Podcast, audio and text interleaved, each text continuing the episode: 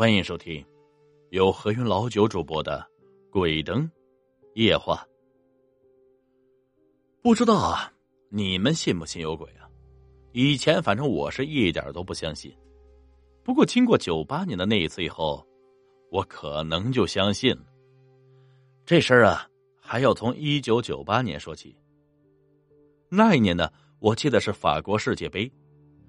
我有个同班同学在苏州的吴中区的宝带路附近买了一套房子。九八年那会儿啊，吴中区是十足的郊区，只能算是苏州下属的一个县级市。说实话，这地方呢不怎么发达，治安还不好，所以那里的房子卖的并不是太好。不过对于我们这些小家伙来说，有套空房子，那已经是我们最好的去处了。能有一个没大人管的地方，别说是郊区，就算是山坳里，我们也绝对会把那里当成一个圣地。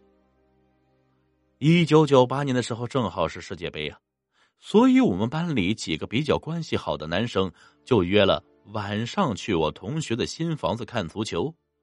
有几个男生啊，中午就去了新房子。我和另外一个男同学因为家里都要聚餐，所以约好了晚上八点一起骑车去宝带路。我们两个都住在苏州古城区的北面桃花坞附近，从这里骑车去宝带路大概最少也要半个多小时。晚上见面之后，就直接骑车去了宝带西路。一路上也没什么大事两个人一边骑车一边说话。骑了大半个小时之后，就来到了宝带路。当时我还记得是七月份，天很热。我们骑到宝带路的时候，已经是一身汗了。上了宝带路之后，我们经过了一座有点像桥的地方。当时啊，在路边的人行道上，有几个民工在路边喝酒吃宵夜。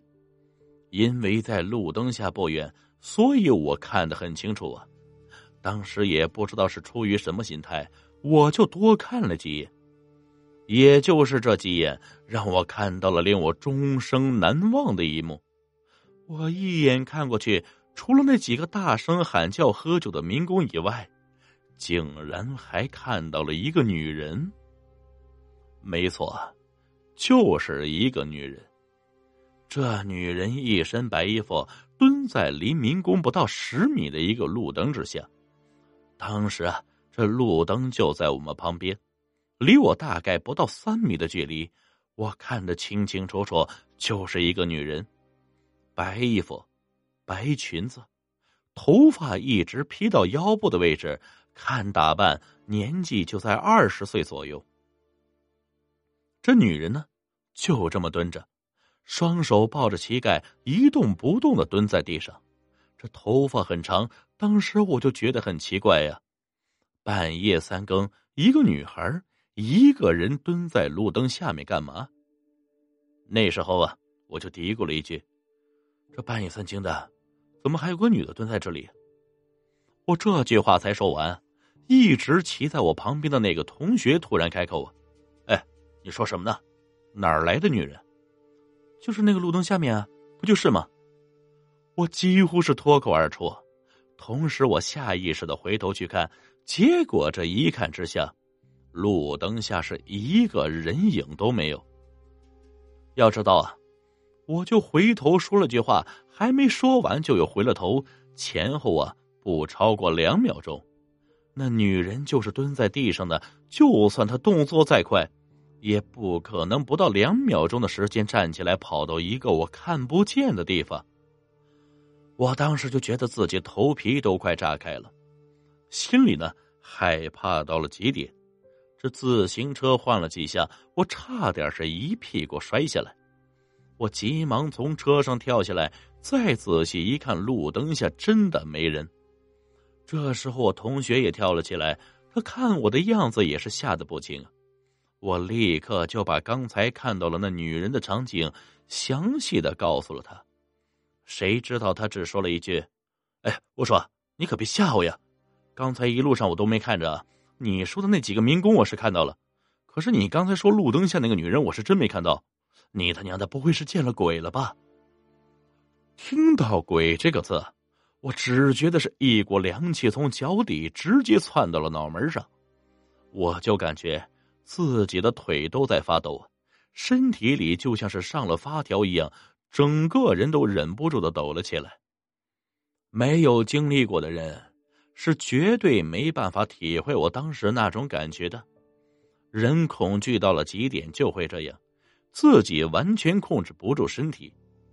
随后，我又详细的和他对了一下，这一路上我们看到的都是一模一样，但唯独没看到那个女人。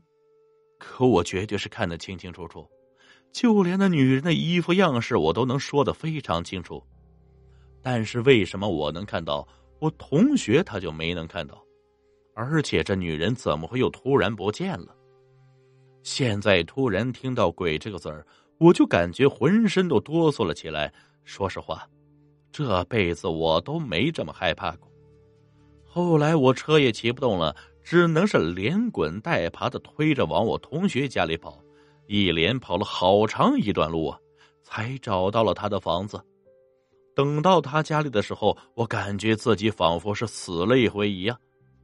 也许啊，是从这次以后，我是真的相信这世界上是有鬼的，否则根本就没办法解释这女人怎么会突然消失。